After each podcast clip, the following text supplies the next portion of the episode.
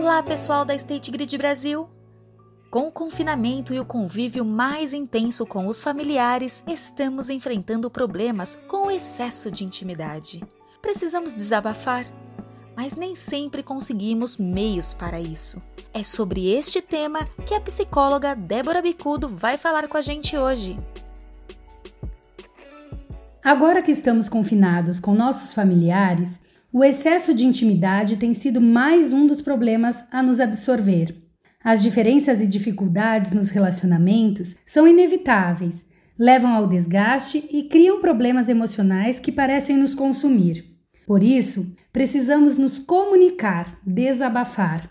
Falar é uma ação, é portanto uma boa ferramenta para descarregarmos ansiedades, preocupações, medos e raiva. As pessoas que preferem empurrar os problemas para debaixo do tapete não estão fazendo uma coisa boa para si mesmas e nem para seus relacionamentos. Precisamos da comunicação para desenvolvermos diálogos internos e externos que nos ajudarão a superar obstáculos. E precisamos nos comunicar, inclusive para pedir ajuda. Muitas vezes, quando estamos cansados ou estressados, nos sentimos irritados e impossibilitados de pensar e dialogar. A sensação é de que, se formos falar, seremos agressivos ou não saberemos como expressar em palavras o que estamos sentindo.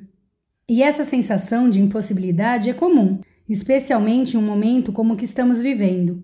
Mas é justamente em momentos como esse que compartilhar, desabafar e pensar junto se mostra oportuno.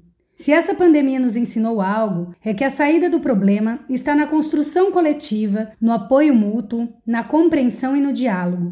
Uma tendência é descarregar as frustrações, raivas e tristezas nas relações íntimas e mais estáveis. Mas devemos nos lembrar que, para o bem de um relacionamento, tão importante quanto falar é ouvir.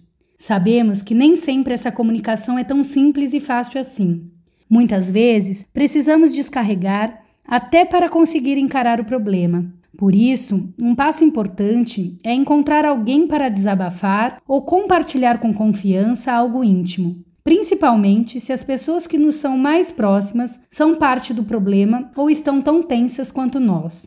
Procure um amigo ou, dependendo da situação, um profissional da saúde. Pode ser uma boa saída para lhe ajudar a entender o que está acontecendo ou mesmo acolher e pensar alternativas.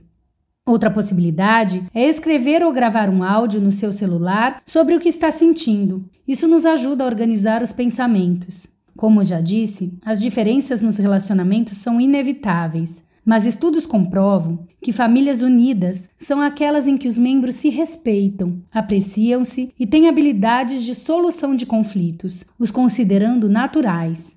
Quando algo dá errado, eles lidam com o problema para torná-lo administrável e resolvê-lo. Para isso, é necessária uma comunicação aberta e tranquila, na qual um demonstra empatia com o ponto de vista do outro. O acolhimento é também uma forma de comunicação importante. E quando digo acolhimento, não necessariamente é o que esperamos receber de outra pessoa, mas sim do que cada indivíduo pode dar para si mesmo. Não podemos ser más companhias para nós mesmos, só nos cobrarmos sem buscar alternativas. É preciso acolher nossos próprios sentimentos e confusões, não nos deixar atropelar pela negatividade, analisar o contexto, nos dar uns descontos, um carinho, nos permitir o errar, o tentar, o se desculpar, o desabafar, reparar e retomar.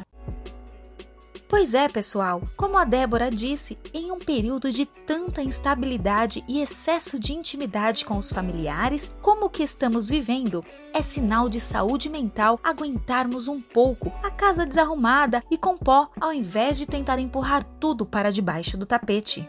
Nas próximas semanas, manteremos em forma de texto no site o assunto saúde mental em nossa campanha Essencial é a sua energia. Confira as novidades em dicas em www.sgcomvocê.com.br. Lembrando que o você é abreviado V de vida e C de casa. Se você quiser participar, mande uma sugestão de tema para abordarmos. Boa tarde para todos!